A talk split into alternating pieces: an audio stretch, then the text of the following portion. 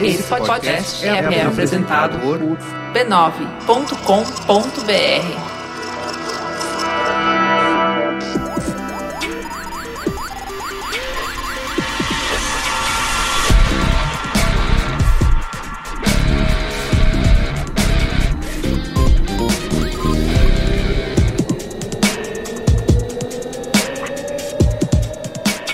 Olá, eu sou o Carlos Merigo, esse é o Braincast número 190.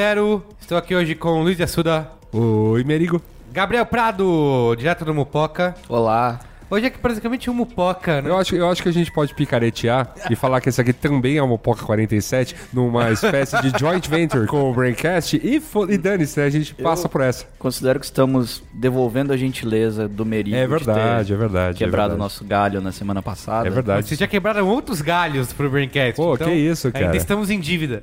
Que isso, que isso, isso. aqui Então, é- mano, que é... é irmandade, é parceria, é família. Quem não ouviu, pode ouvir o Braincast. É, Família B9. Família B9, Pode pô. ouvir o último Mupoca em que eu participei. né? né? É verdade. Sobre a gloriosa... A gloriosa. Gloriosa... O que, é? que era mesmo? Nem lembro.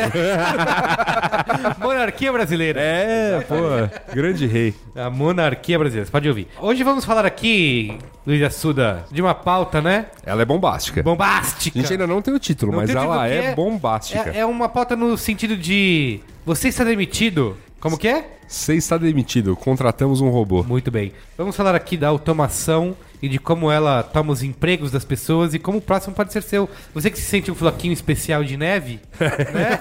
É, amigo. Super criativo, que seu emprego nunca vai ser roubado por É, uma você, máquina. você é quase um artista, Isso. né? É, vai, vai nessa. É bom rever os seus conceitos. É isso aí. tá? Diz que vamos tratar aqui. Vamos comentar nos comentários? Vamos lá. Comentando nos comentários.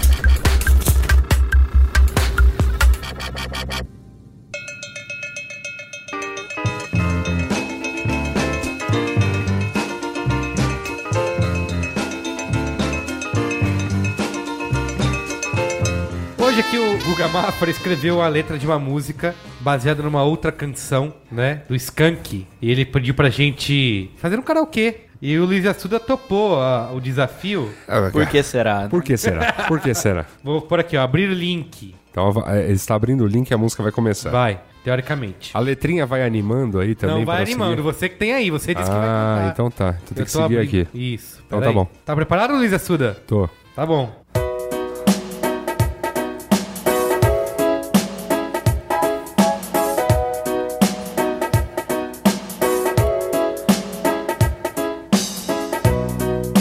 Tem toda uma introdução, cara. Calma.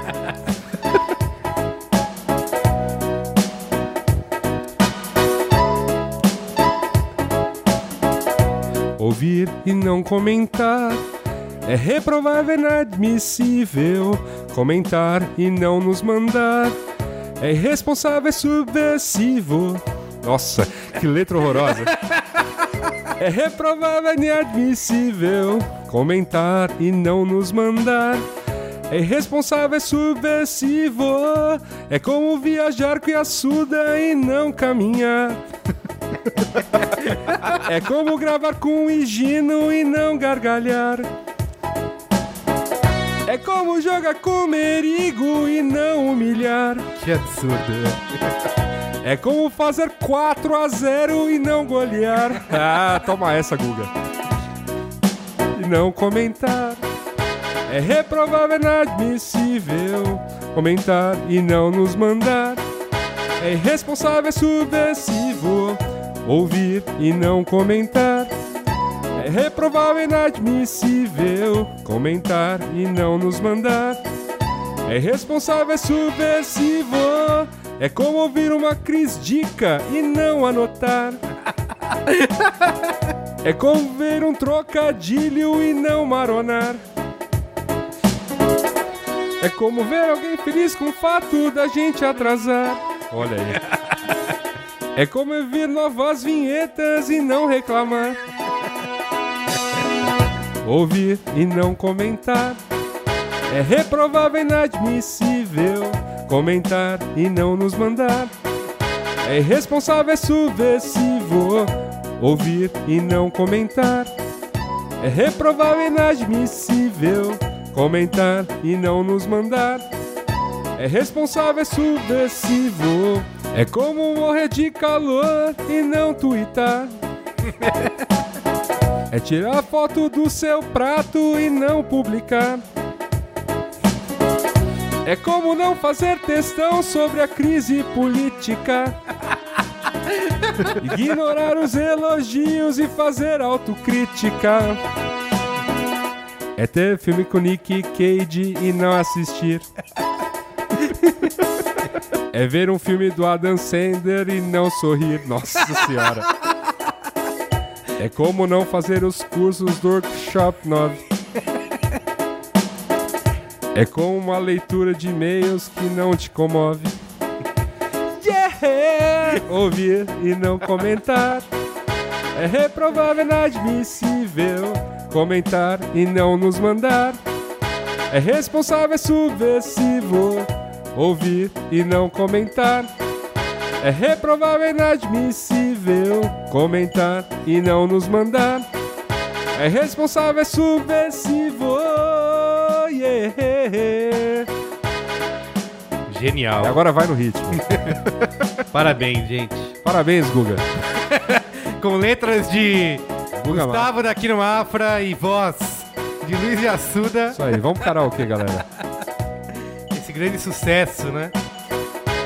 Isso é o clichê do Braincast, né? O Yasuda japonês É, muito cantando o karaokê do, do Braincast. Eu acho, eu acho isso de um estereótipo. Entendi. É, É inadmissível? inadmissível. Tá bom.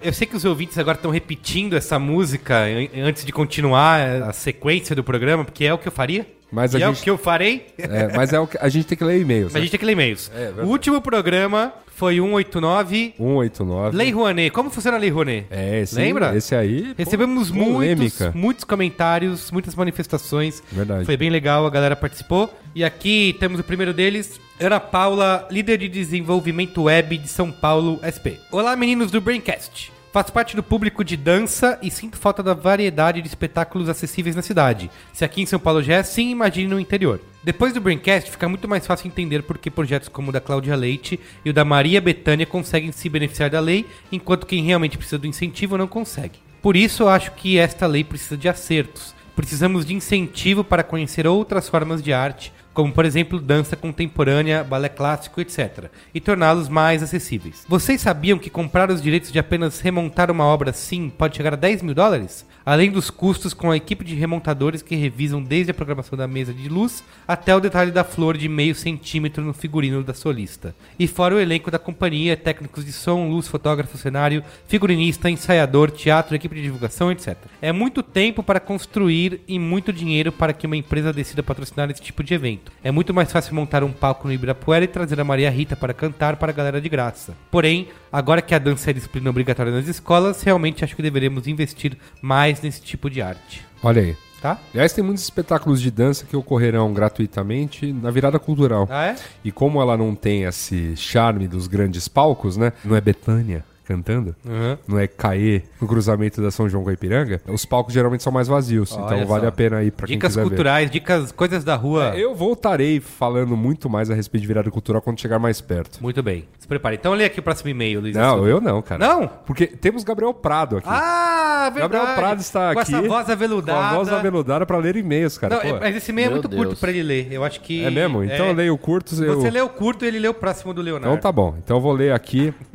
o e-mail da Érica de São Paulo. Olá, Braincasters! Escrevo para compartilhar a informação de que há sim programas de incentivo à cultura da Prefeitura de São Paulo, como o VAI. Olha. Nota do editor, favor ler a URL completa. Então, http dois pontos, barra, barra, programavai.blogspot.com.br barra sobre o vai com Não, tudo com Tá errado Zé, a sua leitura, ó. sobre under Programa vai.blogspot.com.br barra P, p barra sobre Hífen. hífen hífen, o hífen vai ponto html Aí acho que tá bom, né? Aí tá bom, é isso. É, Ou você pode procurar no Google. Programa vai. Programa Vai. Prefeitura de São Paulo. é isso aí. Você deve pô. chegar né? bela, no... bela URL.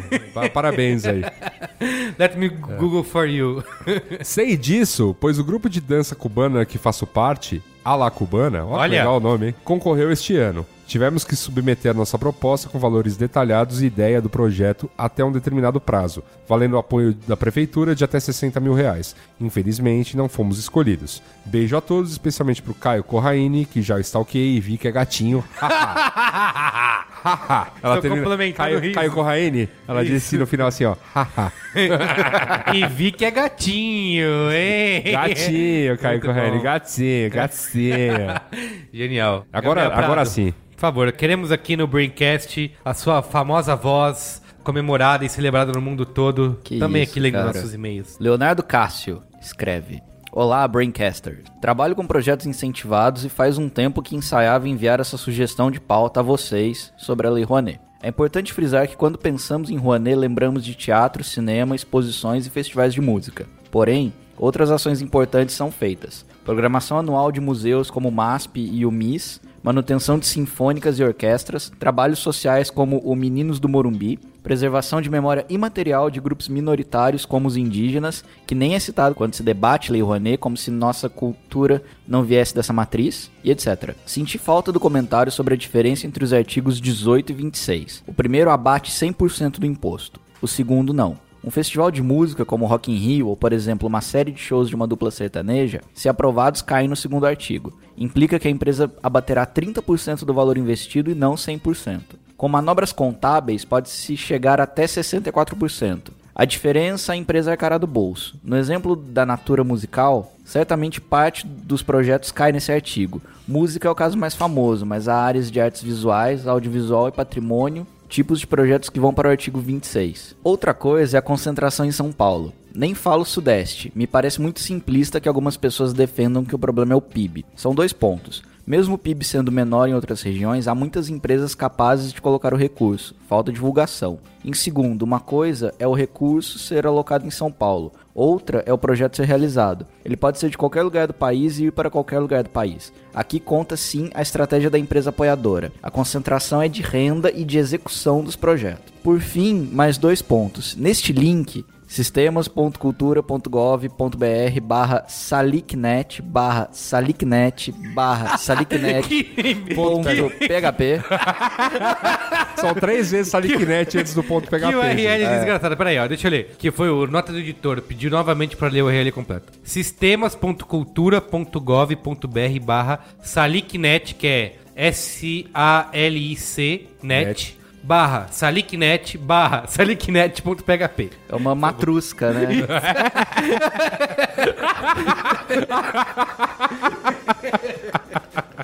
Podia ter criado um bitli aí pra... É. Por fim, mais dois pontos. Neste link, que já Repetir exemplificamos falando. aqui, é possível fazer consultas públicas desde 1992 de quais projetos foram aprovados, quem foram os proponentes, quem patrocinou, com quanto, além da lista dos maiores investidores, muitas estatais e bancos mistos. E a cidade de São Paulo tem uma lei de incentivo à cultura, a Lei Mendonça. Outra lei aí. Outra, www.prefeitura.sp.gov.br né? barra cidade barra secretarias barra cultura barra lei underline de underline incentivo underline aliás Barra. barra index.php interrogação p igual a 7 nota do editor Sim, lemos, lemos leram a completo, URL Guga. completa Lemos completa, o Guga. editor deveria passar o bitli. Ué, é. Ela abate ISS e IPTU, tributos municipais, mas estranhamente não vem sendo utilizada. Um abraço, amigos, e parabéns pelo ótimo trabalho. Muito bem. Isso aí.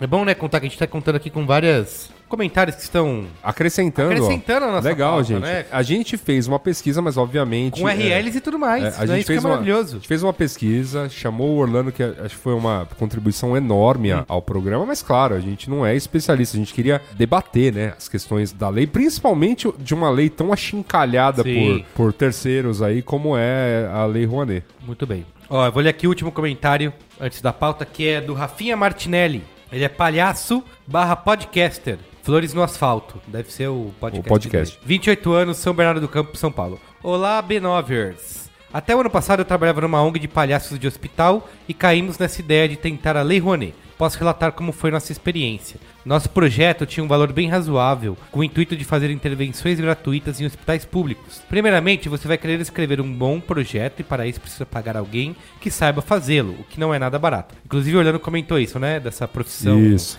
Não tem, a- inscrevidor, tem a, não, tem a pro- a profissão captador. Captador. É o cara que já chega nas empresas. "Ha! É, muito Vem bem. cá, tem um projeto. Uma vez aprovado, você vai precisar de um captador de recursos. É isso aí. Ele vai te dizer que, se quiser ter alguma chance, você tem que ter X milhares de curtidas na sua página no Facebook. Então terá que investir dinheiro que não tem para tentar conseguir essa visibilidade. Vai dizer também que deveria fazer intervenções e tais hospitais que têm mais visibilidade, pervertendo todo o princípio do projeto.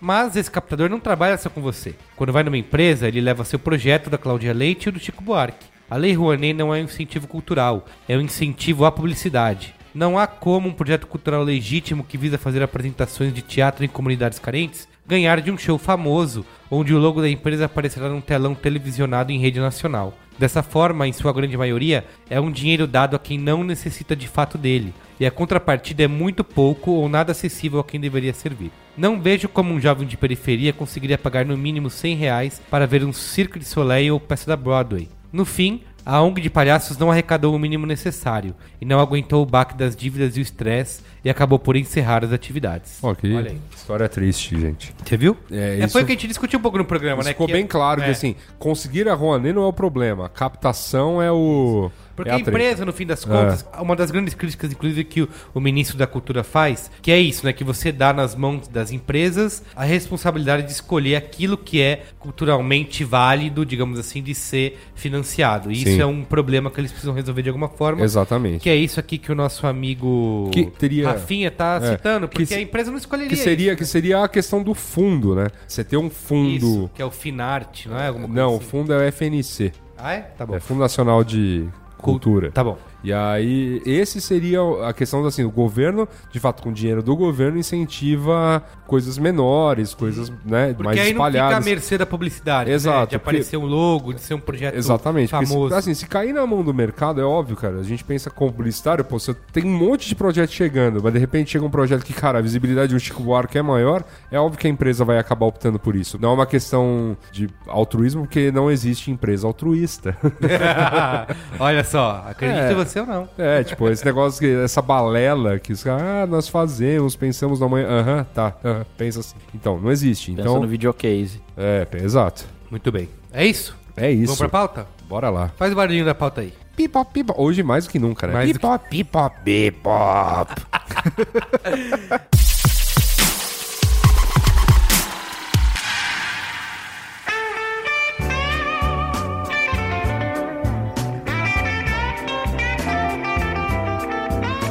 Essa pauta aqui de hoje, que vamos falar da automação global e como ela está roubando nossos empregos e vai roubar o seu, Ele vai roubar o seu. que é um criativo especial Flaquinho de Neve, né? É, vai. Que é de Ele, o seu, humanas. tudo. que é de humanas, isso.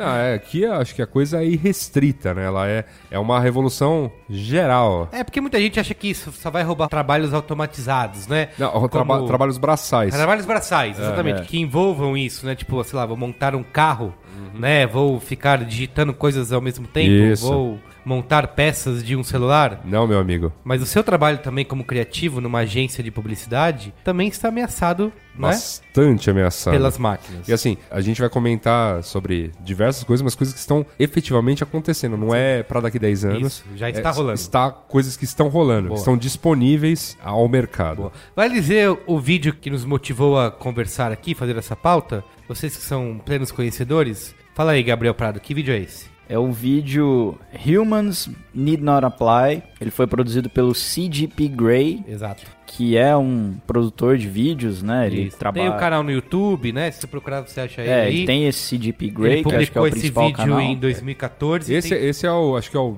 disparado, o vídeo mais popular do canal isso, tem dele. quase 7 Sim. milhões de views. Sim. O Gabriel também falou que ele tem um podcast, né? Quem É, quiser que é o. procurar aí. Ele tem o homônimo CGP Grey, ele também tem o Hello Internet. Tá. É um tema, querendo ou não, que chama a atenção, Chama. porque a princípio é exatamente isso que vocês falaram. Ah, tudo bem, tarefas mecânicas executadas por humanos, nada mais natural que um dia elas sejam substituídas por máquinas. Mas ao passo que tarefas em que você tem que ter pensamentos ou fazer análises que estão hoje estão muito inerentes à interpretação de linguagem e tal, e hoje estão sendo substituídas. Sim. E ele começa com o exemplo, é um exemplo que te chama muito a atenção que ele fala, bom, o cavalo nos Estados Unidos, né? Ele fala que a população de cavalos atingiu o ápice nos anos 10 ou anos 1915. 20. 1915 foi o ápice da população de cavalos no mundo. no mundo. É. E aí, nessa época, foi a época da popularização do automóvel, né? Mais do... pra surgimento, né? Porque o, o automóvel mesmo, o Ford, já é anos 20, 30, né? Por aí. O, o Ford T,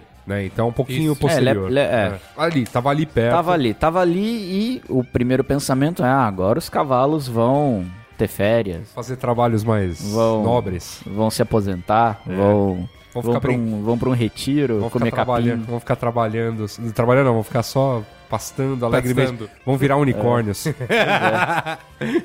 Perceba aí a petulância do do cavalo. cavalo. É isso aí. É, o que ele- Mas a gente sabe que não foi o que aconteceu. É, ó, a população de cavalos desde então apenas diminuiu e obviamente hoje cavalo ele tem uma função, não tem uma função principal, ele tem uma função muito mais decorativa em muitos casos, aqueles charretinho que ainda tem em Uhum. algumas É. cidades turísticas e de assim, tem cavalaria da, da polícia, mas desculpa, é um, Ah, é um ele é- setor muito específico. É o nicho. É, exatamente, ele é um nicho. Nada que uma moto não substitua, por exemplo. uma fazenda, É, ou, é, uma ou- coisa assim. Ou como que é uma, uma caravana velha. É, exatamente. Com quatro caras vindo com os trabucos neles. né? Subindo o morro, né? velho. Tenso. Cavalo hoje serve pra você pegar carrapato e pra polícia apavorar as pessoas. Isso. Isso. Então, é assim, o, o ponto, o vídeo, ele é um curta-metragem, ele tem 15 minutos. Então, assim, é um tempo para você se deleitar e procrastinar seu trabalho no YouTube.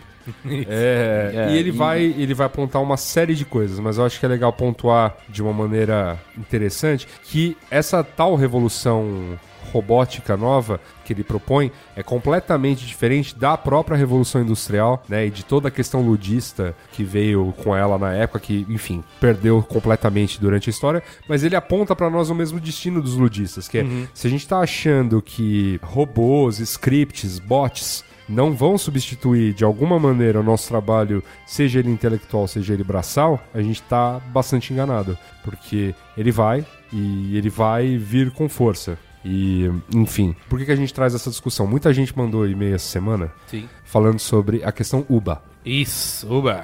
Uber versus taxista. É, e assim, a gente, olha, honestamente, galera, a gente gravou, no caso, né, do, do Mupoca, três Mupocas Olha só. sobre o assunto. Trilogia, sobre, hein? Sobre o assunto. Virou Vou- Hollywood. Treta da mobilidade. Mobi- mobilidade urbana. A gente já falou disso, acho que em Mamilos. A gente já, Já. falou disso em algum Braincast, né? Em, pelo menos Falando no, pincelou. no Braincast Lista sobre... unicórnio no Mupoca. Lista Unicórnio no Mupoca No novamente. Braincast era um programa sobre a economia do compartilhamento. É. Então a gente não queria trazer novamente ah, a treta, porque assim, o que a gente propôs aqui como exercício para esse Braincast, em vez de a gente olhar para a treta de agora, vamos pensar daqui 10 anos. O que diabos é o Uber daqui 10 anos? Uhum. Ou qualquer empresa concorrente dele, ou o próprio Google entrando nessa brincadeira. Que é A- investidor. que é do- investidor, da Uber. com certeza. A brincadeira é a seguinte: quando a gente pensa em carro autônomo, que hoje está em testes, mas é uma realidade, ele existe, E ele funciona. ele funciona, ele causa menos acidentes que um humano, apesar de ainda ter todas as questões de ética robótica que estão sendo É, porque discutidas. esse é o grande lance, né? Porque assim, ele não precisa ser perfeito. É, né? o que o vídeo de- a- afirma. Ele Isso. é não precisa ser perfeito, só precisa ser melhor Ser que os humanos. se ele e for ele já melhor. é. O que não é muito difícil, E não é né? muito difícil, porque assim, o carro autônomo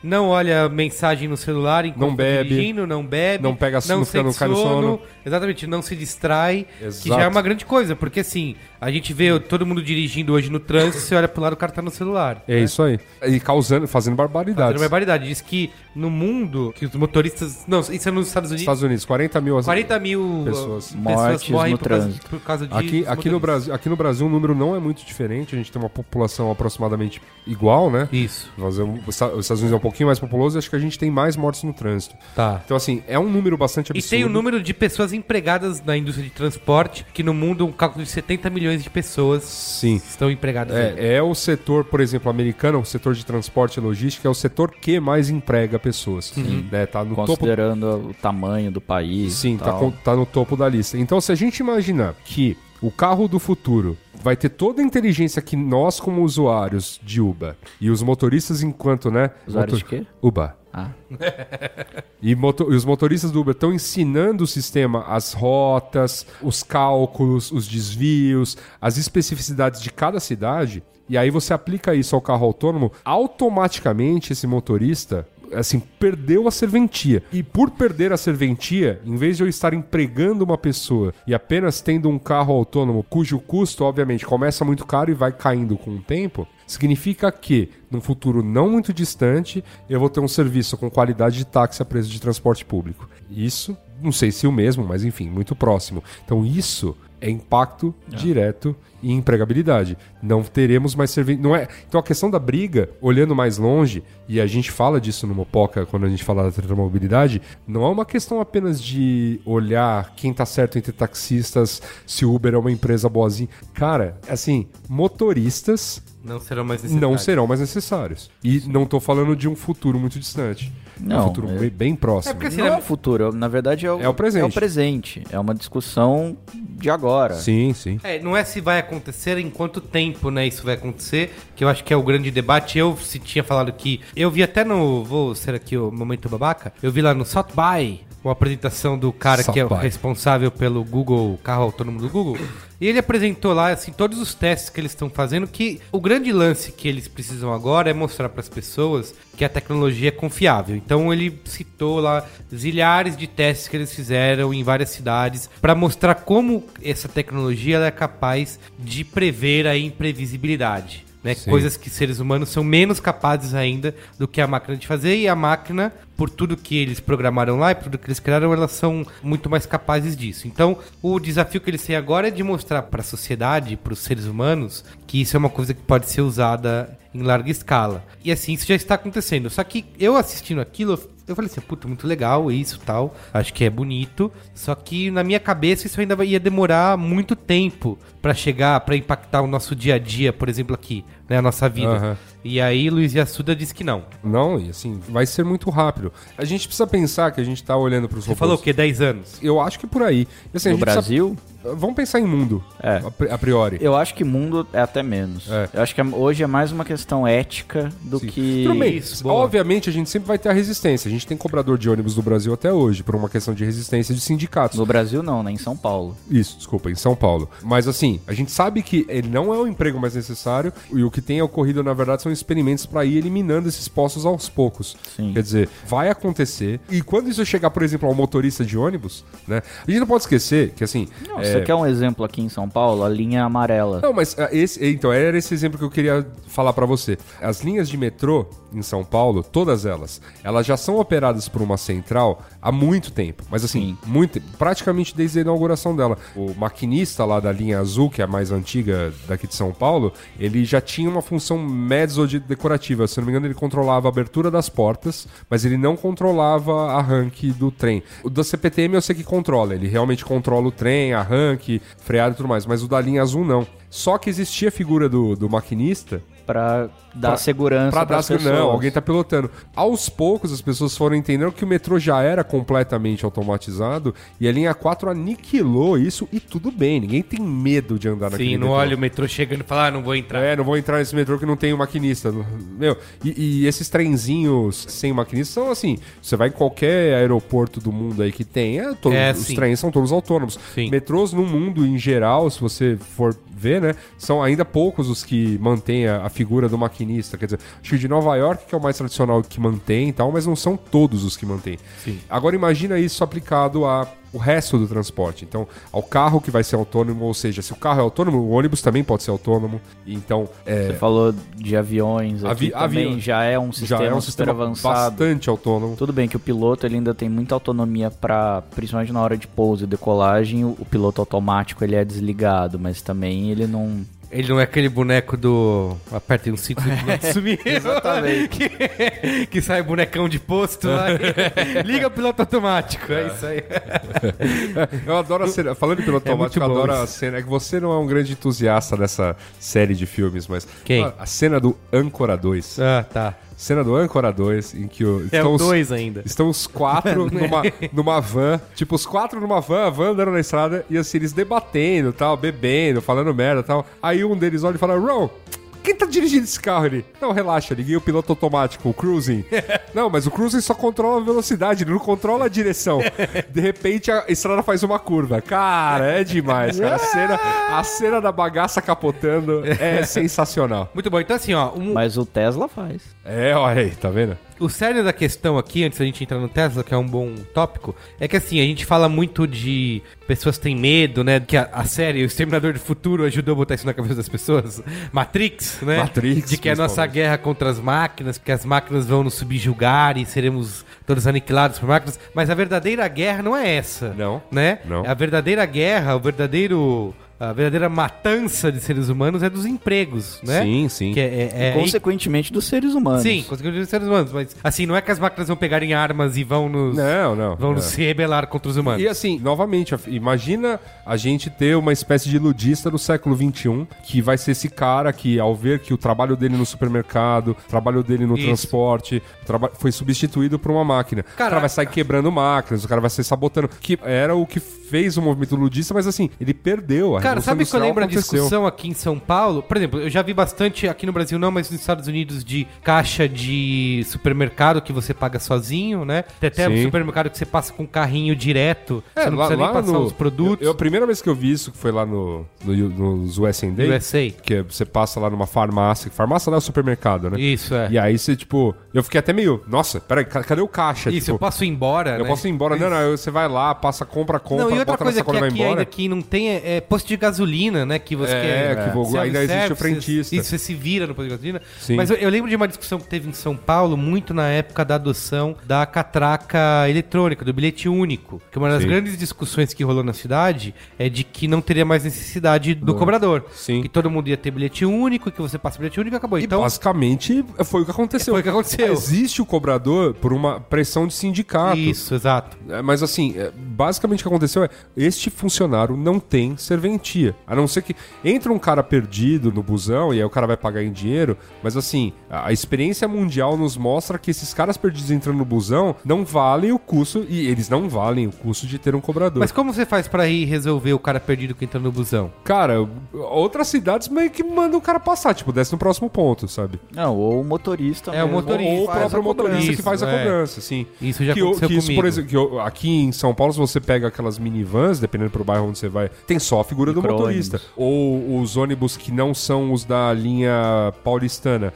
mas atendem em cidades em torno, que aqui no- Ah, em certo. São Paulo chama MTU. Esses ônibus também é o, como- é o motorista que faz a cobrança. Existem muitos modelos. Muitos modelos. Então, essa figura do cobrador, ela foi importante no momento e ela perdeu completamente importância. E eles sabem disso. Tipo, o, o- o empresário de ônibus sabe disso, o sindicato sabe disso. Os caras pediram um determinado prazo para que você não mandasse pra rua, sei lá quantos mil empregados. E agora, imagina isso aplicado, que é o- a grande discussão que o vídeo coloca é. Hoje, se a gente pegar a lista lá dos empregos que mais empregam gente, você fala, ah, hoje tem centenas de novos empregos e tudo mais. Só que o número de pessoas fazendo esses novos e brilhantes empregos, né, é muito pequeno. Se você pegar a lista dos empregos que mais emprega gente, só vai aparecer um emprego efetivamente novo, que é programador, né, de, de computação, na 33ª posição, eles falam. Então, todos os outros 32 não apenas são empregos velhos, que já existiam há 100 anos, como são empregos que são, assim, estão na mira da questão da automação,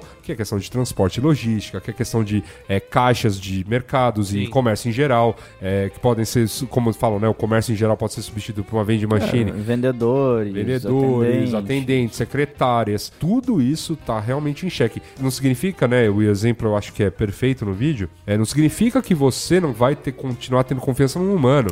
Ou que você ter aquele cara, tipo, você vai lá naquele café porque aquele barista faz um É, café isso. incrível e tudo mais. Só que milhões de pessoas não se importam com o café incrível que aquele barista faz. Só quer um café. Só com café. Decente. normal. Entrar, no, entrar numa Starbucks, afinal, é, é, tipo, eu só quero um café. Isso, Você isso. não tá se importando com. se A aquele café- máquina pode te entregar. né? Exatamente. Então pensem no número de pessoas que você vê trabalhando numa Starbucks substituídas por uma vending machine. Uhum. E é esse o ponto que. Esse é o ponto E assim, que tá outros comentado. assim empregos, ele fala cita também de colarinho branco, né? Ah, é- o caso da bolsa, né, por exemplo, que diz que 70% das negociações de compra e venda de uma bolsa nos Estados Unidos já são feitas por computadores. Não, é- é, é- só a gente olhando pra tela. Não, né? o é que pi- faz muito mais sentido. Não, e é, e é- é pior, né? Lá, até eu tava lendo uma, um tempo atrás dos prédios fantasmas ao redor de Wall Street. Exato, é. Porque o que acontece? Tá num nível de velocidade de processamento de computação que a latência da distância entre o de cabo, tipo, Vulgo o metade- tamanho do cabo.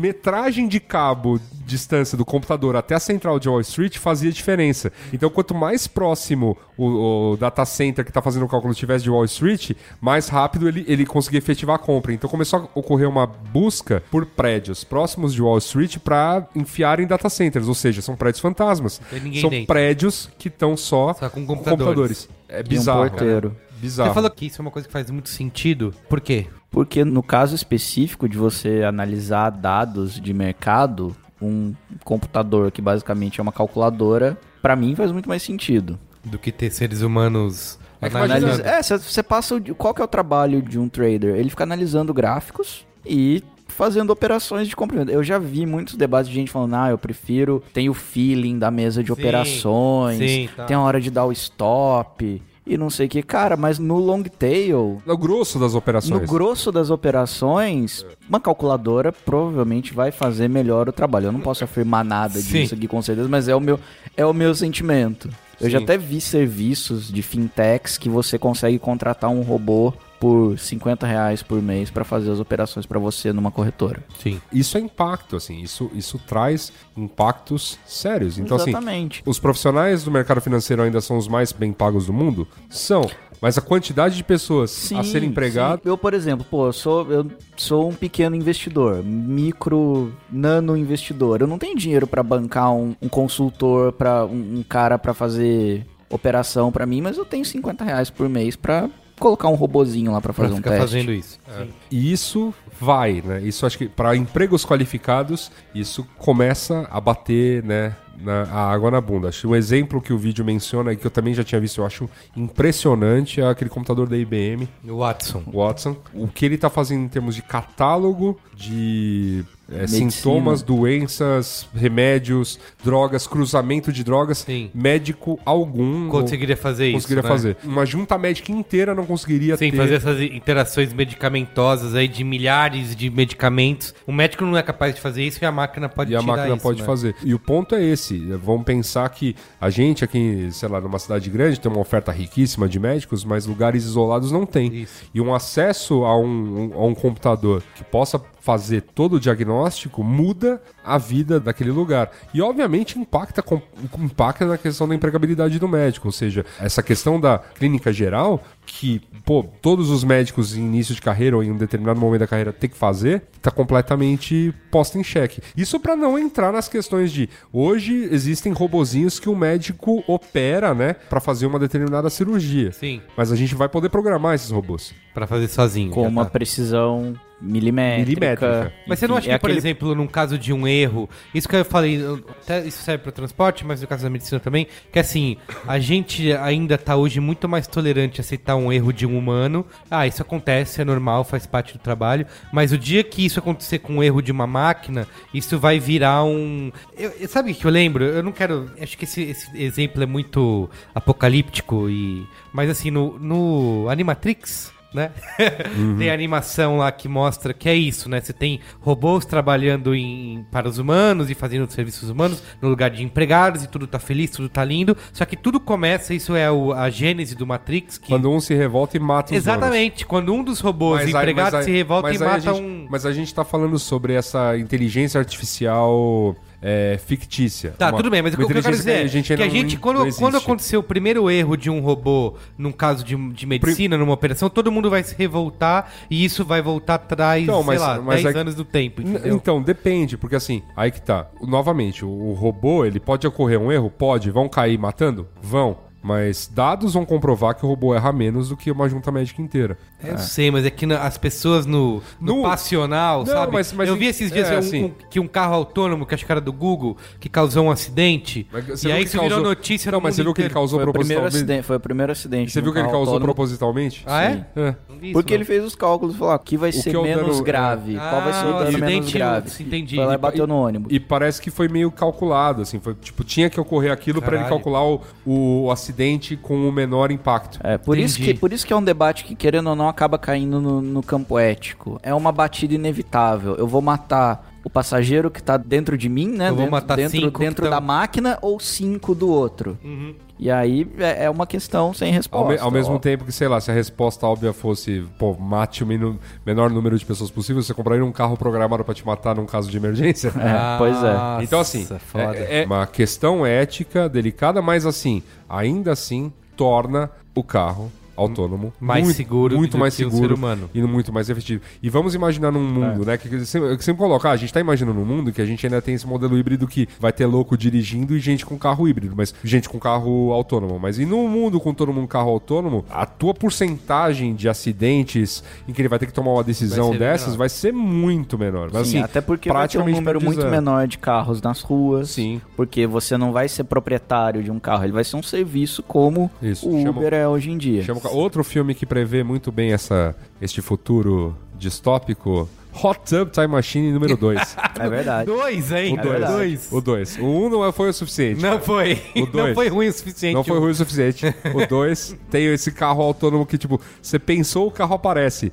E ele sabe pra onde você tem que ir. Ou o carro meio que. Te... Pra onde nós vamos? Não, o carro sabe onde você Cara, tem que ir. isso pra, um- É isso pra demais, uma cara. noite de bebedeira é a melhor coisa. É que a pode melhor acontecer. coisa. Só completando o ponto que você perguntou da aceitação das pessoas em relação a isso. Eu acho que, que é uma questão geracional, porque hoje você já tem crianças aprendendo. Lógico que é uma realidade, não é a realidade do Brasil, infelizmente. Mas você já tem crianças aprendendo código desde a pré-escola. Isso. Você tendo esse conhecimento de computação, do controle da máquina, da questão dos erros, eu acho que pode ser mais aceito culturalmente, de uma maneira mais abrangente no futuro. Eu acho Ah, que com não vai certeza, demorar com tanto assim. certeza. Que as pessoas vão se habituar a esse tipo de coisa, É. né? E, e o ponto é, assim, hoje é um impacto muito grande na- em como a coisa é feita. Mas a partir do momento que ela se torna uma espécie de tecnologia invisível, ou seja, vamos pontuar de uma maneira e comparar com os nossos ouvintes que têm 18, 19 anos. Você lembra o que era entrar na internet? Uhum. O puta do trampo. Ih, bom, Esperar meia-noite pra Tem que pagar É, esperar um... meia-noite. aquele barulho e isso. Uhum. tudo mais. Hoje a internet ela é invisível. Internet é entrar num lugar, ver se tem Wi-Fi e acessá-lo. Uhum. Então, assim, é, não existe mais essa questão do. Não, você é uma conexão entre computadores. É, se tornou tão invisível a questão da tecnologia Você por está trás da conectado internet. o tempo todo. Você está conectado o tempo todo. Então pensa que assim, num futuro em que isso já tiver sido empregado, não existe a figura do motorista. Ah, Você confia, você confia em internet banking hoje? Sim. Mas uma vez, um dia você não confiou, Não porque era confiou. perigoso, que era não Isso, sei o que lá, e isso. blá, blá, blá. compras online. É, vou botar meu cartão de crédito na internet, É, né? exato. Então, assim, são barreiras de entrada que a gente concorda, que podem, inclusive. Que ainda bem que né? existem. É, que existem e que, obviamente, vão atrasar a implementação total e completa da tecnologia. Mas não significa que a, a tecnologia não será Sim. implantada. E a gente tem, vocês até fizeram um pouco sobre isso, sobre o caso da Thay, né? Isso. Que assim, a gente, a gente vive uma era, como diz o Alexandre Marão, em que esses bots, né, eles aprendem, né, com, Isso. com o tempo, né? Você, ele começa de uma maneira crua, digamos assim, e ele vai aprendendo com o comportamento das pessoas. Perfeito. É. Então ele pode se adaptar, né? Ele pode ser uma coisa que evolui. O caso da Thay até ficou bem famoso, mas assim, até reportaram pra gente depois da gravação do Mopoca que o grosso dos exemplos que, que deram era alguma coisa. Não era que perguntavam pra ela, ô Thay, o que, que você acha dos negros? Ou o que você acha do nazismo? Ela ia dar uma resposta classuda até. O problema era, Thay, diga pra mim, nazismo é legal. E aí ela respondia. É, Entendi, por entendi. DDoS. Foi citado no, Foi, foi... no mamilo. Isso, isso. Exato. E aí, é, o que acontece? Mas não significa que ela tenha feito um juízo de valor, né? Que foi até uma questão que a gente coloca. Pô, imagina uma máquina fazendo juízo de valor. Sim. É algo realmente pra se preocupar. Mas máquinas, até onde está a nossa inteligência artificial hoje, não fazem juízo de valor. Elas têm uma ética programada. E elas têm um limite também de aprendizado programado. Então, assim, o Watson, né, ele pode ser um computador fantástico para uma série de coisas, mas ele está programado a aprender cada vez mais sobre medicina. Ele pode jogar xadrez contra um enxadrista? Sim. Pode até, mas não vai. Tipo, isso, assim, é, é extra função dele. Ele tá focado, ele tem uma a missão, ele tá programado para aprender muito sobre medicina. Sim. E o mesmo vale para todos os bots e robôs que vão fazer funções pra gente. E eles, assim, estão aí, eles existem, já fazem boa parte do trabalho. Vamos, vamos lembrar o trampo que era ter um site e o quanto scripts nos facilitam muito a Exato, vida. sim. Vamos lembrar do trampo que era, enfim, gerir esse monte de informação numa rede social e o quanto as Você pode coisas são fáceis hoje. automatizar tanta coisa, né? É. Só você parar pra configurar, você, sei lá. Um, um dos casos que a gente falou aqui no começo, e eu acho que vale a pena a gente entrar nisso, até porque muita gente que nos ouve trabalha com essa área, é a questão da criatividade, né? Porque todo mundo coloca assim, ó, isso aí tudo bem, um robô vai roubar um trabalho braçal que exige esforço físico, mas eu, como tenho um trabalho intelectual, de humanas, criativo, eu não vou ser impactado por isso porque eu tenho um pensa meu pensamento e eu- o meu talento é o que conta. Só que assim, não é bem assim. Não né? é bem assim. Conta aí, Luiz, se você foi lá no evento da Adobe em Las Vegas Fui e no você evento da viu Adobe tipo coisas... Las Vegas. Acho que antes de explicar o que eu vi no evento da, da Adobe, aliás, agradecimentos à Adobe pelo convite, Boa, convide mais. é, é o seguinte: numa agência de propaganda, vamos pegar o exemplo mais próximo aí do público, mas assim, pensemos em é, estúdios de design, arquitetura, pensemos em todos esses tipos de trabalho que você tem um trabalho criativo, um trabalho de criação, um trabalho de geração. De imaginação. De imaginação, de, um, Imaginação, boa. Uhum. de algo que não existe e transformá-lo em algo viável. Então, beleza. Você tem uma porcentagem do trabalho que é a questão do zero, a ideia que você vai apresentar e torná-la palpável. Mas boa parte do trabalho e boa parte das pessoas que estão es- empregadas fazendo o trabalho é uma questão de acerto, finalização, reprodução de peças e cálculos, né? Enfim, qual é o impacto, compra de mídia, pagamento de fornecedores, alocação de recursos, quem vai programar, como que é o caso né, do, do gerente Uhum. de projetos, que foi o programa especial, o último que teve sobre a agência. Então, assim, você tem uma série de trabalhos que não são exa- numa agência, que não são exatamente criar. Aí. Tudo bem, para quase todos eles, então, sei lá, hoje a gente fala em mídia programática. O que é mídia programática? É um bot fazendo o trabalho do mídia. Vários. É.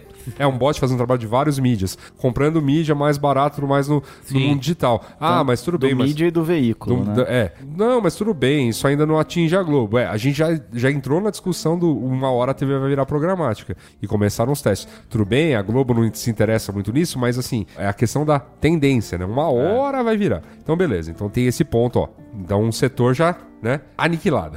Você tem os modelos, como quando você pensa em. Não em aniquilado, né? Mas extremamente reduzido. extremamente reduzido. Você- quando você pensa na questão de atendimento, você tem hoje clientes chegando que vão lá, preenchem, sei lá, formulários, né? Em, em sistemas como o Facebook ou o Google. E o Facebook, sem ter essa interface do atendimento, né? Que fica lá ouvindo o cliente e tudo mais, transforma aquilo num briefing para um determinado setor e vem uma proposta criativa. Né? Então também é um trabalho que uma, uma interface que extraia, que consiga fazer boas perguntas e que faça meio campo, enfim, que faça processos financeiros, também é uma coisa que é substituível. E finalmente a gente começa a chegar né, nos departamentos ditos mais criativos, que é os departamentos de planejamento e criação. Que né, planejamento tem aquela questão do vai pesquisar, vai pegar dados, pô, ninguém tabula dados melhor do que uma máquina Sim.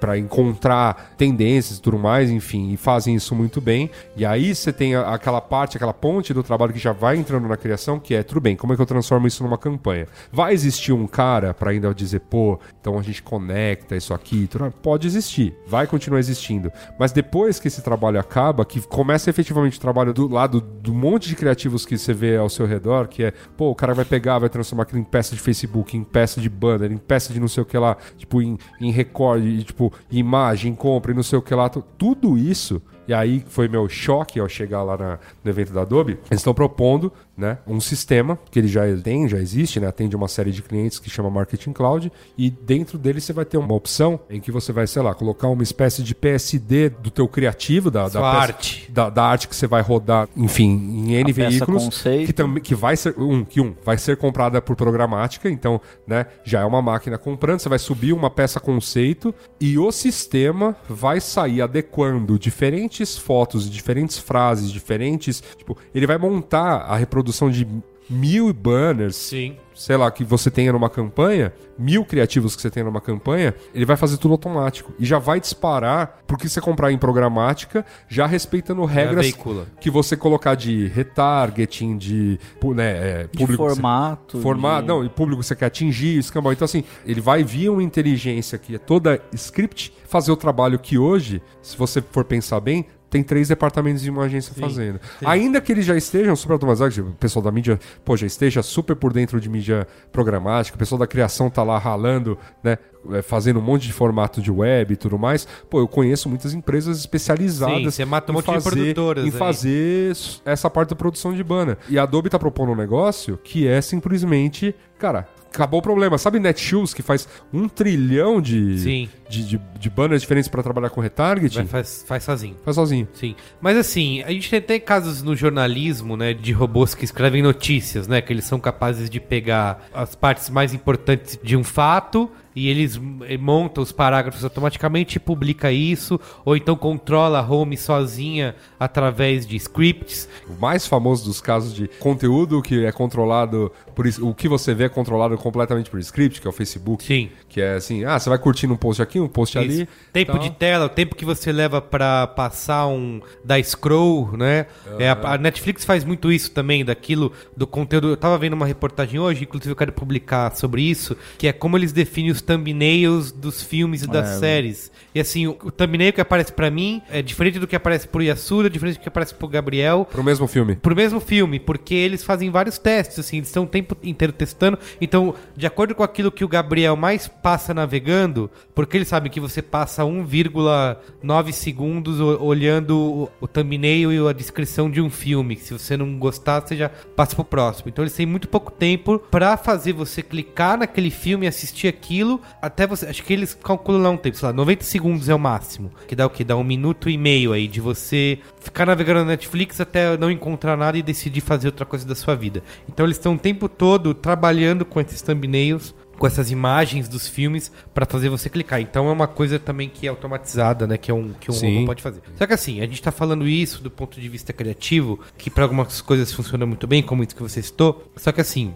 ideias né? A gente chega a esse ponto de que ideias podem ser dadas A gente por um tem- robô, Então, a gente tem visto- arte pode Então, ser a gente, substituída. a gente tem visto experimentos com arte, né? Sim, então, temos. robôs, robôs que estão fazendo música. Tá, posso citar o caso, o robô fazendo música, a IBM já mostrou isso também. Sim. Que você escolhe um estilo, e taraná, ele compõe uma música pra você. Exato. Eu quero citar um case que eu coloquei no B9 há um pouco tempo atrás e que eu acho muito legal, que rolou uma discussão bacana sobre isso, que a Microsoft junto com a ING, que é a seguradora da Holanda, eles criaram... A, a ING tem uma proposta deles conceitual, que é de valorizar ícones holandeses. Então eles pegaram... Se era possível você criar um quadro do Rembrandt é, do zero com ele morto, né? Vamos ressuscitar o Rembrandt e copiaram o esti- e fazer um quadro como se fosse dele, que passaria, qualquer especialista olharia e falaria com o quadro dele. Então eles analisaram, sei lá, eu vou chutar aqui, tá? 500 obras dele ao longo do tempo para definir os ângulos do artista, as cores, os principais temas. Chegou numa conclusão que o principal tema são homens brancos com as golas lá, né? Olhando em direção à esquerda, com barba, cabelo tal, nananã. Botaram tudo isso no computador, o computador analisou tudo isso e no final o computador lá, a inteligência, obra. fez uma obra dele. é, e como ninguém sabia.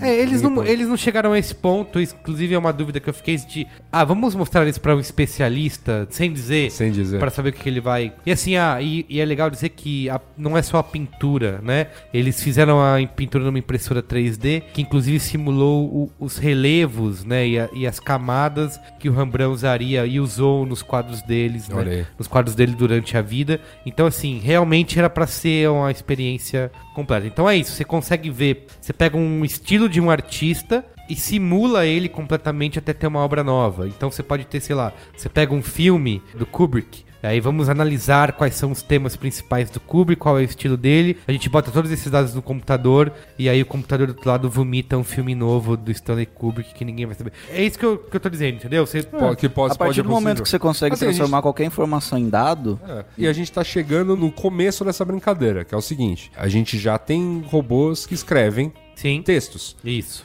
Então, assim, hard news em, em veículos em inglês. Tem textos, tem, Tem robôs textos de escrevendo. robô. Isso. Então, assim, A home toda é definida por robô. Aquilo que é mais relevante, Sim. o que, é que as pessoas leem mais, não tem mais um editor. Já não tem. É, ah, não sobe essa, não. Isso, isso. É, é tudo definido por robô. Ou algoritmos. Escolha o nome Algoritmo, que você isso. quiser dar aí pra essa figura. Pra isso evoluir com o tempo a uma entrega artística, porque assim, o que muda na questão de uma imagem, na questão, né, de um filme, é o volume de dados que o- esse computador tem que analisar. Sim. Porque assim, a- enquanto a gente tá vendo a obra, né? Enquanto, nossa, isso aqui é, ó, que lindo. O computador tá analisando cada pixel daquele. E como as coisas se comportam, como que é o movimento, como é que é a questão de cores e luz e tudo mais. E é capaz, assim, se a gente tiver um processamento, né, poderoso, é muito capaz, sim, que o- com o processamento de hoje a gente tá entregando textos. Com um processamento muito mais poderoso, podendo processar muito mais informação por segundo, Sim. eu começo a entregar filmes. É. como- como hoje eu já tô entregando áudio, como eu já Isso, tô você falou um entregando- caso de filme, eu queria citar aqui. é, tudo bem que isso ainda envolve o trabalho de muitos artistas humanos, só que é facinho, é um pulo pra isso não precisar mais. Eu dei como qual é a boa aqui, acho que foi no programa passado, o, o Mogli, né, o Jungle Book, que é o filme do John Favreau da Disney, e que eu publiquei inclusive durante essa semana, o making off dele. E assim, ele não tem uma única cena filmada numa selva de verdade. Pois é. Ele é todo filmado em fundo azul. O único elemento humano em cena é o menino, né? É o Mogli. Todo o resto é gerado por computador. Toda a selva, toda a iluminação, todos os animais e tudo mais. Tudo bem que você tem uma narrativa aí, mas eu vi assim, eles contando o processo de criação. Eles criaram primeiro uma biblioteca com sei lá quantas mil referências de, de florestas, de animais e tudo mais. E depois usaram essas referências, essa biblioteca, pra montar o filme. Então, assim, é um passo pra isso se montar sozinho, É, né? existe como. Uma série que eu gosto bastante, que é o BoJack Horseman, lá tem até uma piada que eles fazem quando ele finalmente, quando, na segunda temporada, ele tá filmando um filme. E ele é o ator principal e tal. E aí, uma hora, assim, a primeira coisa que fazem com ele é tiram fotos dele em tudo que é ângulo, falando, ó, você é artista, você gosta de beber, não sei o que lá. Tipo, por acaso, se tiver algum problema, se não acabe o filme, a gente já tirou aqui fotos de você, a gente termina ele com o seu modelo em 3D, relax. tipo, a gente bota outro ator pra te interpretar e depois monta você em 3D. E diz que eh, acho que acabaram o filme, tipo, lá no final do- da da temporada, meio que acabam o filme fazendo isso. E é isso, assim.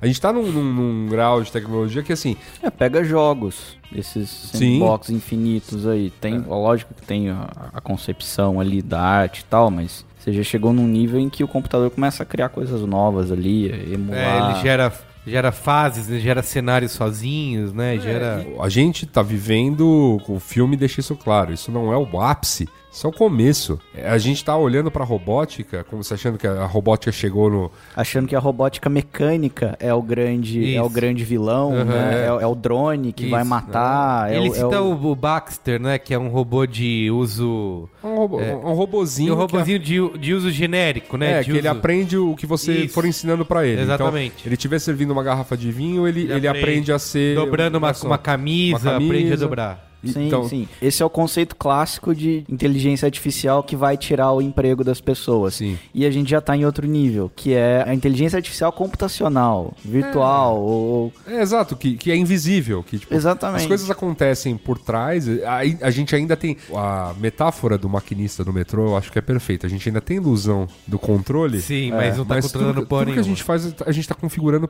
parâmetros. E parâmetros, honestamente, o computador vai aprender a programar sozinho. Porque tudo o resto ele já tá fazendo sozinho. Então quando eu vou lá e compro mídia no Facebook, eu digo, ah, quanta grana eu vou gastar, quanto que eu quero gastar pra esse público. Uma hora ele vai virar e falar, olha, amigão, é, pelo seu história, É a campanha que eu te sugiro é essa. Sim, considerando que ele tá vendo o seu comportamento e o de dezenas Mas, de tipo, milhares de é. outros Tá, tudo compradores bem, de mídia. Mas uma coisa que eu Sim. me questiono aí, que assim, que quem faz esse tipo de coisa, lá investe em ações, compra mídia, naná, todo mundo, sei lá, pelo menos no Brasil, os brasileiros, a famosa lei de Gerson, é que assim, você precisa hackear o sistema, né? Você precisa encontrar o ponto em que ninguém mais está fazendo. Porque quando chegar um ponto, por exemplo, compra de mídia, né? Que é uma coisa que é um leilão né? Quando todo mundo estiver fazendo isso, isso não vai ser uma coisa muito, digamos, genérica, padronizada para todo mundo e apenas a inteligência humana seria capaz de achar o pulo do gato Pode, para po- poder Você pode, você pode achar isso, mas, dar bem. mas acho que mesmo esse pulo do gato humano é muito ajudado por análise de dados que o computador vai fazer. entendi o próprio Ou- computador pode dar o pulo do gato Ou o custo pra ter esse diferencial humano não vai compensar. É. E mesmo assim, novamente, de quantos humanos a gente tá falando? Entendeu? é, Porque exatamente. o principal, o principal ponto desse programa não é que. Imagina, assim, numa- na minha opinião, aquela coisa do gênio, do artista, do Rembrandt, né, do Van Gogh, ou todos os caras que a gente citou no, num dos primeiros braincasts que a gente fez, que eram sobre gênios, mas um programa que eu detestei, por sinal, Ah, é? gravar. Tá. Esses ficaram carregando durante muito tempo que Steve Jobs era gênio, assim, mas comparável a Einstein. Então eu falei, não, peraí, gente, calma aí. e foi, foi meio que Ele é foi, o- foi pesado, foi pesado. Não vou vou entrar nessa discussão de novo. Tá bom, prometo. tá bom. Então tá. Nós- depois a gente pode fazer uma reedição, remix desse Não, programa. não, não, por favor, não. E aí é o seguinte. Ou contratar um robô no seu lugar. É, também é. bo- Bota um robô do Yasuda que vai ficar só falando não, não, não, não, não. Beleza. Mas assim, eu não tô falando que um, uma máquina vai substituir esse cara mais especial, esse ator que você adora ver no YouTube, esse, esse artista que faz Alguns quadrinhos, dizem que vai. O diretor. Por exemplo, atores mortos que você Não, pode. tudo bem, mas, repli- mas o- o ponto é o seguinte: qual é o- a porcentagem de empregabilidade nessas áreas? Assim, o, o quantos gênios são requeridos no mundo, ou quantos gênios têm oportunidade de mostrar, na verdade, a sua genialidade ao mundo? É muito pouco. Então, assim, pra nós que no fim das contas não somos gênios, estamos aí batalhando no dia a dia, acho que já passou essa ilusão de que aqui é- tem, né, estamos aqui, nossa, uma roda de gênios. Não, não, não tem, sabe? A gente trabalha duro, a gente, assim, pensa, estuda e tudo mais, mas assim, não tem. Você não acha que isso causa, por exemplo, que eu já vi alguns termos por aí, é que é a tal da é arte vazia? Porque assim, esse negócio de você falou de computador e tal, existe alguns exemplos disso de ah, fa- você faz um filme com um ator que morreu, porque aí você faz, pega todas as gera dados com as feições dele, você faz isso. É, você vê- tem os, os shows, Não, né? teve, o não teve aquele Tron. Tron. Que eles, que eles fizeram o Jeff Bridges novinho. novinho, e tal. isso. É, teve o, o Paul Walker lá que morreu. que e morreu, eles etc. terminaram o Tem filme, casos né? de, de música, né? Que tem os hologramas aí nos shows. O Tupac teve também o holograma Teve. dele. Não sei quem mais teve aí É, também. o do, do Fred Mercury acho que foi meio telão, não foi? Chegou a ser o logo. É, teve, você viu o o do Renato Russo, teve, enfim, outros. É. E assim, você não acha que isso. não- Aí, tudo bem, você gerou uma arte, vamos. Pô, você vai assistir um show agora, o Prince, que acabou de morrer. Putz, vou assistir um mas- show do Prince Não, mas aí, aí tem um pelo valor- holograma Não, dele. Mas, Você tem um acha valor- que isso mas aí tem um... valor saudosista. Quer dizer, você não tá exatamente criando nada a partir do Prince, ou nada do zero. Você não tá substituindo. É, o ele, né? Prince é o Prince, só só que o Prince morreu. Assim, pra continuar ganhando dinheiro com a obra do Prince, aí você vai numa, numa alternativa do holograma, vai lançar um monte de greatest hits. Antigamente era isso, lança um monte de greatest hits, um a cada, sei lá, cinco anos. Tudo bem, mas uma, vai ganhar uma dinheiro. música nova do Prince feita por um robô tem o mesmo valor artístico do que a música que ele mesmo Quem vai, fez? quem vai É. dizer são, os- que são, são pessoas Não vai que ser uma amam o música Prince. nova do Prince, né? É. Isso, Vai exato. ser uma- que nem pode esse ser uma quadro do música- Vai ser uma- Rembrandt. Pode ser uma vai música baseada na vai ser uma obra música, do é Prince. É. isso. Como esse quadro do Rembrandt, para questões de valores de arte, não tem valor nenhum, Isso. porque é uma obra baseada nos traços do Rembrandt. Uhum. Significa que o Rembrandt pintaria aquele quadro que foi ele, enfim, e todo o contexto histórico que isso tem. Foi um robô que estudou todos os dados e fez. Mas ah, novamente, em termos de trabalho, bom, publicidade não é exatamente arte, né? Ela cumpre uma função Isso, isso. é, mercadológica, Sim. que é vender. O que, que vai vender mais? Pô, meu amigo, se a pessoa lá, sei lá, folheando a sua revista ou navegando em seu portal, tá preocupada se quem escreveu, se quem fez aquela arte foi um robô, foi um criativo? Tudo bem, mas aí você elimina a criatividade do lance, você vai. Não, não é que você isso- parte pra performance em si, né, É, que, é uma, vamos- que é uma discussão do mercado. tá, é uma discussão tirando que o tá robô. Ah. rolando. Vamos, vamos- vamos combinar que é uma discussão que está rolando no que, que mercado. É. está rolando, co- independente de robô ou não, Sim, né? sim. Que é a discussão Que, pô, tipo, agora tudo virou performance, Isso. tudo virou performance, é pronto. isso aí. É, você vai ser performance, não tem mais Mas, a- mas, aí de- criatividade no mas meio. o lance é esse, né? Tipo, quando tudo virou performance, você começa a se diferenciar por criatividade. Mas robôs também vão estar roubando a cena nisso. Então, assim, e eu- a gente, novamente, a gente não tá falando de um mundo daqui 50 anos. A gente tá falando mundo de. agora. A gente tá falando de um produto que a Adobe acabou de lançar Sim. no mercado. Uma coisa, um exemplo que eu acho que tá na mão de todo mundo, que você pode usar nesse momento, que acho que todo mundo encarou isso e encara isso ainda como ah, é uma coisa simpática e divertida, que são os assistentes virtuais no seu celular, né? Sim. A Siri, a outra- como que é o nome da que tem, tem nome da que tem no Android? A Google Now. Tá, Google Now, sei lá, teve- tem Ah. A outra. Cortana, que é a do- Cortana da que é Microsoft. Mas é mas que é o Windows Phone, né? Não, não decolou. Tudo bem, mas ainda são exemplos disso, né? De uma inteligência. Tem a- o da, da Amazon, que é, é- acho que é Echo, né? Treco. Que é isso, que eles, a Amazon foi o grande anúncio da Amazon no Super Bowl desse ano, foi promovendo as funcionalidades da Echo, de como isso pode ajudar no seu dia a dia, do negócio te ouvir, do negócio te entender, do negócio aprender com você. É, e assim, Mas a gente ainda tá falando de uma conveniência, né? Você tá- Conveniência, Você tá, boa. colocando um assistente pessoal dentro de casa. Sim. Você tá agregando vários serviços ali a uma máquina. Você não tá substituindo necessariamente esses serviços. Uhum. Eu acho É. não, que... não tem gente, não tem gente fazendo isso pra você. É. Você Ah, tá fazendo. tem. Tem sim. Quem tem, por exemplo, um, sei lá, uma secretária. Mas você um- tem uma secretária? Não, não tenho. Então, você Mas tem gente que tem. Não, tudo bem. Tudo bem. Esses Tem- caras, por tem exemplo, gente que de, tem. esses caras de hotel, por exemplo, como que é o nome? Concierge. Isso, que serve pra chamar um táxi, reservar não sei o quê. você, é- você substitui esse cara. Sim, sim. Primeiro você massifica a função desse cara, depois, com uma base de dados gigantesca sobre como as pessoas estão usando esse serviço, você substitui esse cara. Que é basicamente onde a gente tava lá naquela discussão do Uber. É. Assim, hoje o motorista, você que usa e todo mundo e tal, é todo mundo cobaia de um grande mapeamento que tá rolando das cidades mundiais para mostrar melhores rotas, como escapar, e tudo- inteligência da cidade, como se locomover É, por É, nem, ela. nem tanto porque sim e não, né? Porque você já tem todo mundo dependente de Waze e de Google Maps. Sim. Mas ao mesmo tempo você tá aperfeiçoando esses sistemas com mais gente usando Sim, eles. sim. Quanto mais gente usa. Quanto mais gente usa. E o lance todo é esse. Hora que virar a chavinha do carro autônomo, é, Que já tá aí. Tá aí, Que já tá tá, aí, aí. tá aí. Veio pra ficar. em todos os outros exemplos, em qualquer exemplo. Tipo, então você tá subindo criativo lá, né, no caso do, da- do Magenta, tá subindo criativo para um sistema. O sistema tá entendendo que tipo de criativo performa melhor e não sei o que lá, para ele começar Fala quanta verba você tem e o negócio se vira. e para ele começar a desenhar isso a partir de um banco de dados, que, um banco de imagens que ele tem lá o produto cru e tudo mais. É. Então nós vamos perder nossos empregos. Teremos robôs gravando o Braincast daqui a um tempo. É possível. Podemos definir as personalidades de cada um Imagina. e o áudio é gerado. Já teve o higiene em holograma no, no Ah, é cara. verdade. É, velho. Eu posso imaginar um cenário extremo aqui? Eu- Claro, é, é pra isso que estamos aqui.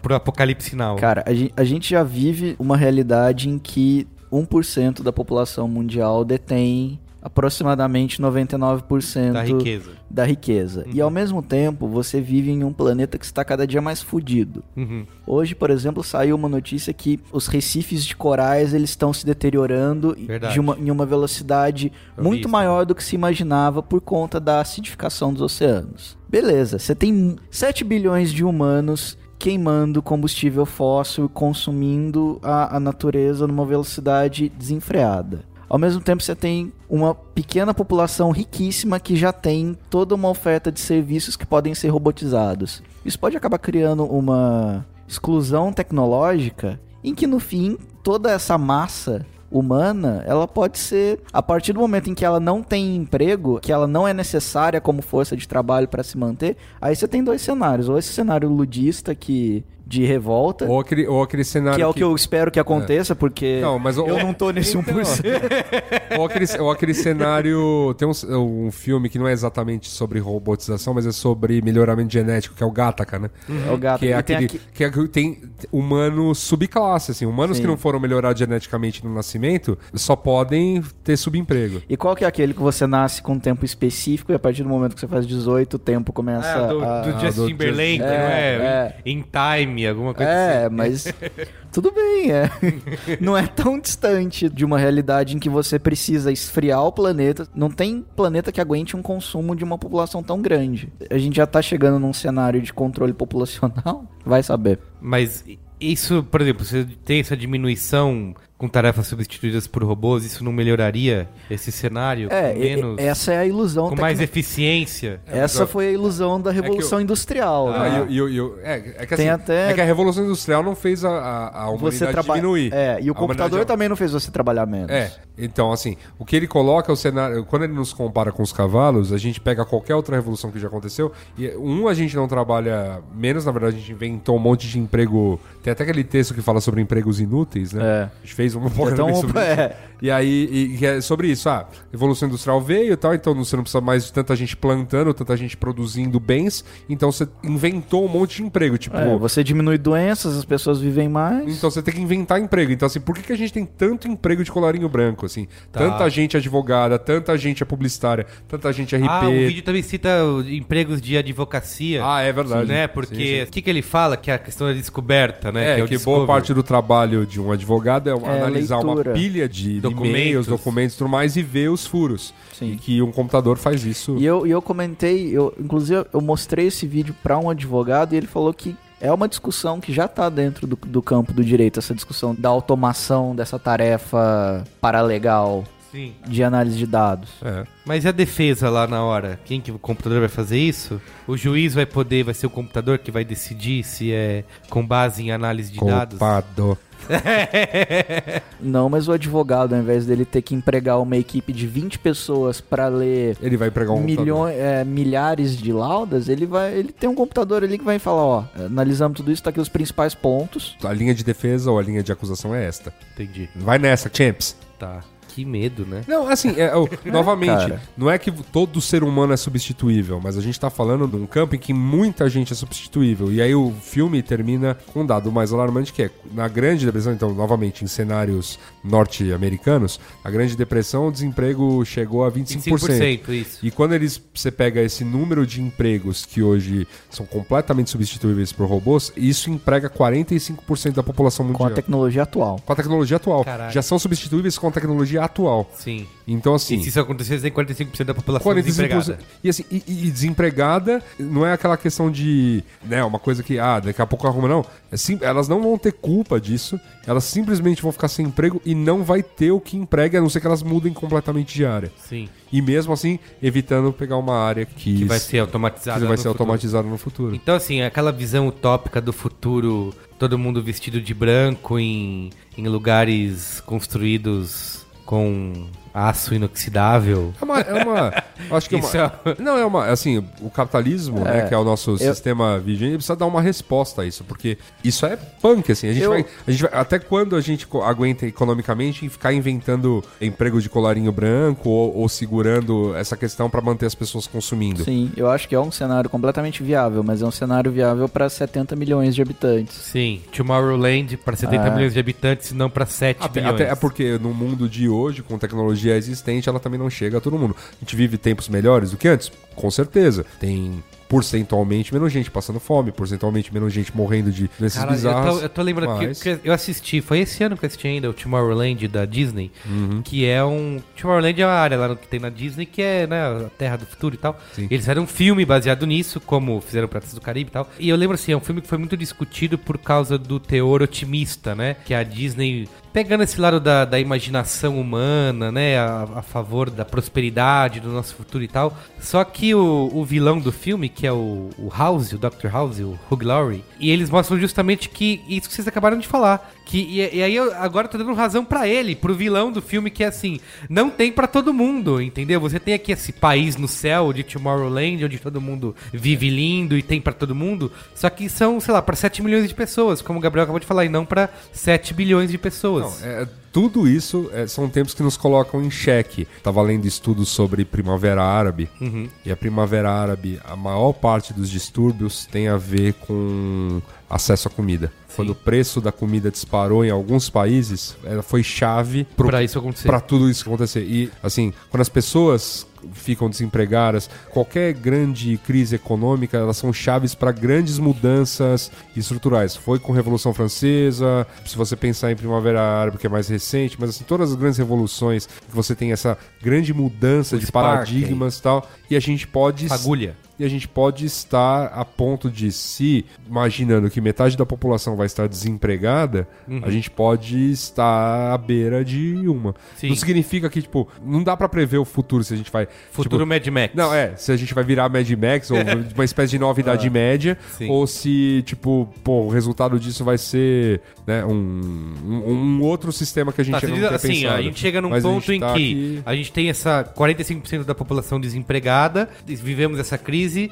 aí você vai ter um, um lance que vai. Não, é, assim, quando as pessoas. se tiver uma crise de alimentos, por exemplo. 45% de desempregados significa que metade da população mundial não vai ter acesso a alimentos. assim, Mais da metade. Mais da Porque Você tá metade? falando de Porque- população economicamente Isso, ativa. exatamente. Porque tem que pensar nessas Tá- famílias. É Você tá tem que pensar em todo mundo que depende dessa Não, e famílias, fora, e, fora sim. das, e fora assim, de tudo que tá relacionado, né? Porque a gente tá falando em emprego, mas a gente tem que lembrar que emprego em alta leva a empreendedorismo. Ou seja, quantos empreendedores vão sair quebrando porque também vão ser substituídos por máquina? Ou seja, grandes corporações. Aquele, um futuro distópico bem escroto. Tá, E aí, o quanto isso não vai gerar de revolta com o sistema que possibilitou tudo isso? entendi. Então, não, é, não significa que os ludistas estavam certos ao ir lá destruírem as máquinas, mas significa que se chegar num ponto feroz de ruptura, o modelo como um todo Vai ter que se- vai, ser vai ser colocado em xeque. Tá. Aí é bem louco. Eu, eu não queria encerrar com essa mensagem de. Capitalismo errou? desespero E Não, É não que é errou isso. a gente já Não, sabe, tudo mas. bem, mas não é isso, Eu não é queria isso. tentar, se nosso amigo ouvinte agora, que tá terminando o programa antes de ir pro Qual é a Boa, a gente tá, que tá ci- citando cenários meio desesperadores. e É, eu eu, sei. vou, inclusive, talvez eu deite na minha cama hoje e f- não durma, fique pensando nisso que a gente acabou de discutir aqui. O que, que a gente pode tirar de otimista disso, de uma coisa que possa ser benéfica pra todo mundo, que não seja o cenário de desespero, as máquinas estão roubando nossos empregos e todo mundo vai ficar desempregado e fudeu. Existe um, Não, uma lá, visão. é- Existe, assim, é, vamos lá, né? Vamos, acho que vamos por partes aí. Acho que aí entram as humanas pra, pra dar, um, Mano, pra dar um equilíbrio na coisa. assim, a priori, é, assim, entender a linguagem da máquina, essa coisa desse cara, o hackear o sistema, passa por entender as- a, linguagem que fala esse sistema. Quantos publicitários você conhece que conhecem código? Muito poucos. Pois é. Quantos médicos você conhece que conhece código? Nenhum, provavelmente. Quantos biólogos? Quantos. Enfim, tem uma linguagem comum aos algoritmos que coloca apenas os engenheiros computacionais conversando com eles. Entendi. Quando a gente poder, todos nós poderíamos de alguma maneira estar conversando, vamos dizer, de igual para igual com eles. Tá.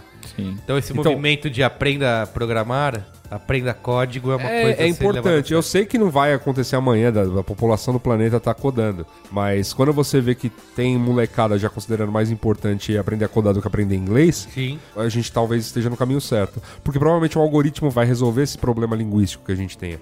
de- das pessoas se entenderem, sabe? Vai ter um, um app igual o Babelfish, sabe? Que a pessoa vai falando e vai traduzindo automaticamente, assim. Tá. Isso é um braincast à parte que Ah. faremos em breve. O codar, a COD. Isso. Vamos fazer aqui até um outro mupóquico aqui. É, um... o Thales, Thales é o senhor, o senhor Esse. COD. Doutor Arroba. Doutor Arroba.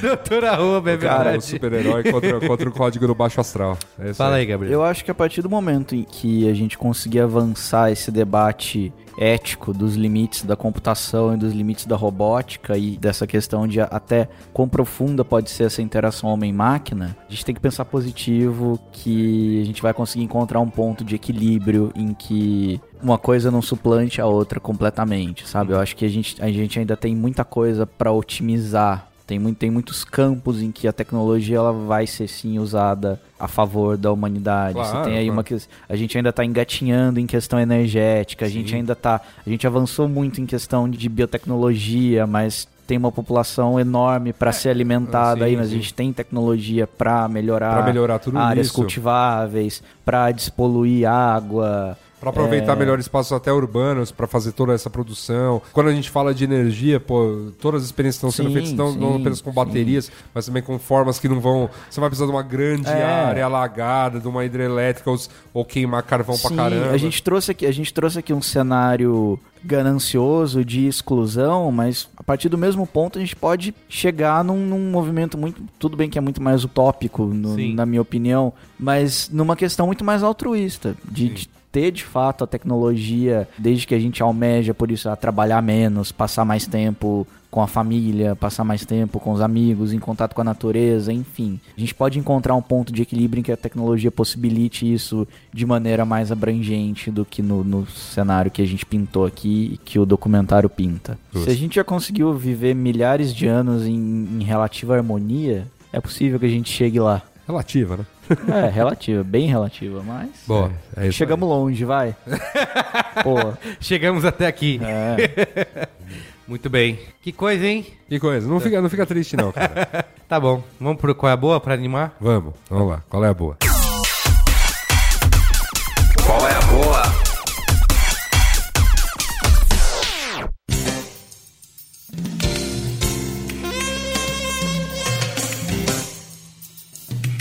Qual é a boa? Tem qual é a boa, Gabriel Prado? Tenho. Boa, quer começar você? Posso começar, vou emendar o, o- o tema que eu joguei aqui Boa. sobre aquecimento global e, e futuro da humanidade, que é algo que me, me atrai muito. É um livro da Elizabeth Colbert, A Sexta Extinção. Ah, eu já ouvi falar, eu tenho esse na minha lista, não comecei a ler ainda. Eu estou lendo, eu não terminei, mas ela traz conceitos muito interessantes. Por exemplo, que a noção de extinção ela é muito recente na humanidade. Ela surgiu no século XIX. Antes tinha-se uma, uma, uma noção de que tudo sempre existiu, tudo sempre estava aí, as coisas desapareciam, mas elas eram substituídas. Ela dá o exemplo de quando encontraram mamutes na Sibéria. Ah, foi o dilúvio que levou o, o corpo do. É um elefante que foi levado pelo dilúvio até lá. Uhum. E aí ela trata várias questões, da, eh, essa questão que eu citei da acidificação dos oceanos, que os corais estão desaparecendo, enfim. Fala basicamente que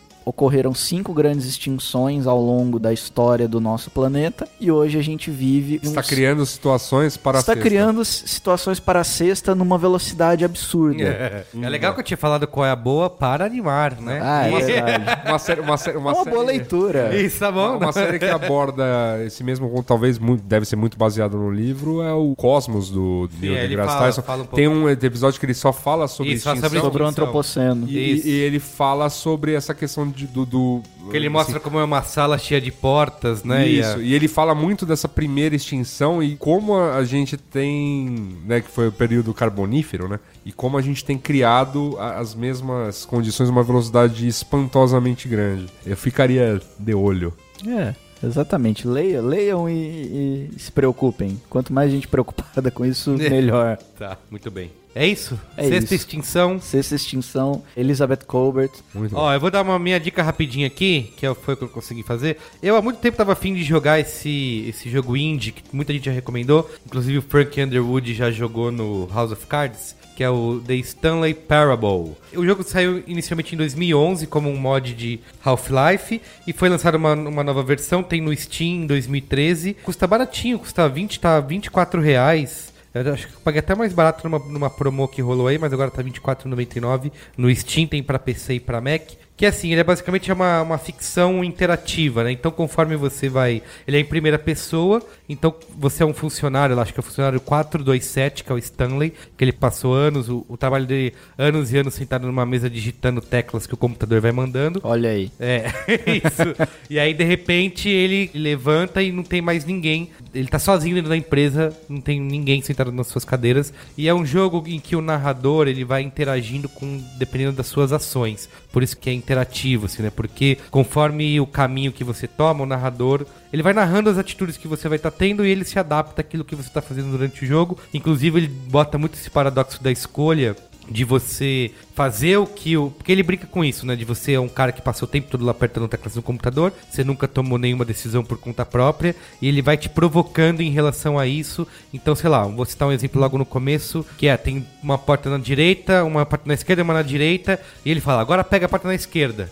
Aí você para assim e fala, e agora? Eu devo ser o cara que obedece o que o narrador tá mandando eu fazer, ou eu vou fazer o que eu quero fazer. Aí se você toma outra decisão, você vai pela porta direita, ele começa a tirar sarro de você. Lá, ah, tá vendo que você quer ir contra as regras e não sei o quê. E assim, e isso vai indo numa espiral de loucura e de nonsense. Você tem que, obviamente, tentar escapar dessa empresa que você tá preso. E aí tentar decidir nesses momentos aí de, de escolha se o narrador tá te querendo ajudar ou se ele tá querendo te fuder. E assim, é bem divertido, é bem engraçado, tem é humor o jogo inteiro, ao mesmo tempo que eu falei que ele é provocativo e tem finais diferentes. É um jogo bem curto, mas é bacana que ele tem vários finais, né? Vários, dependendo do que você seguir durante o jogo. Então vale a pena. Você E tem- você pode jogar várias vezes. Pode jogar várias vezes. Olha aí. E assim, é divertido você fazer várias coisas diferentes por causa disso. O narrador é a, é a grande graça do jogo, né? Porque ele, tipo, é o cara que tá falando o que você tá fazendo, mandando você fazer coisas diferentes, fazendo piada em cima disso. Então, vale a pena. O jogo indie tem no Steam R$24,99 pra PC e pra Mac. Como chama? The Stanley Parable. Stanley Legal. Então, Parable. Tá bom? É isso. Luiz Assuda. Primeira coisa no meu Qual é a Boa é agradecer as pessoas que comentaram meu último Qual é a Boa. Falando, qual vacina você passou aí na minha cidade? No, no- Bauru! Bauru. É verdade. Mas eu, eu- eu pa- juro, gente, eu passei. Eu tenho uma tia que mora em Bauru. Quando você passar em Bauru novamente, Luiz Assuda, vai lá e tire uma selfie com o Com Bauruzinho. Bauruzinho. Não, o problema é que assim, eu, ta- eu- eu tenho uma tia que mora em Bauru e, na verdade, eu não estava indo pra Bauru, eu estava indo pra Pompeia, que dá mais duas horas, mais ou menos, de, de distância, né? Então, tipo, ainda tinha chão pra andar. Tá. E aí a gente parou lá em Bauru pra almoçar. Então, eu parei em Bauru, almoçamos numa churrascaria que eu não vou me lembrar o nome e foi isso. Aí eu saí e continuei viagem rumo a Você não comeu um Bauru em Pomps, Bauru, então. Pompeia. Você não comeu um Bauru em Bauru. Tá Não comi um Bauru em Bauru, eu comi... o que que eu comi à noite lá? Um lamen lá num, num hotelzinho Ah, simpático em Que... Pompeia. que inusitado. Enfim. Aí, mas é isso. Mas obrigado pelo carinho e, enfim, se um dia, eu- se uma hora eu for lá, parar, ficar um tempinho, Você avisa a galera. eu aviso. Fazer um Yasuda World Tour. eu aviso a galera.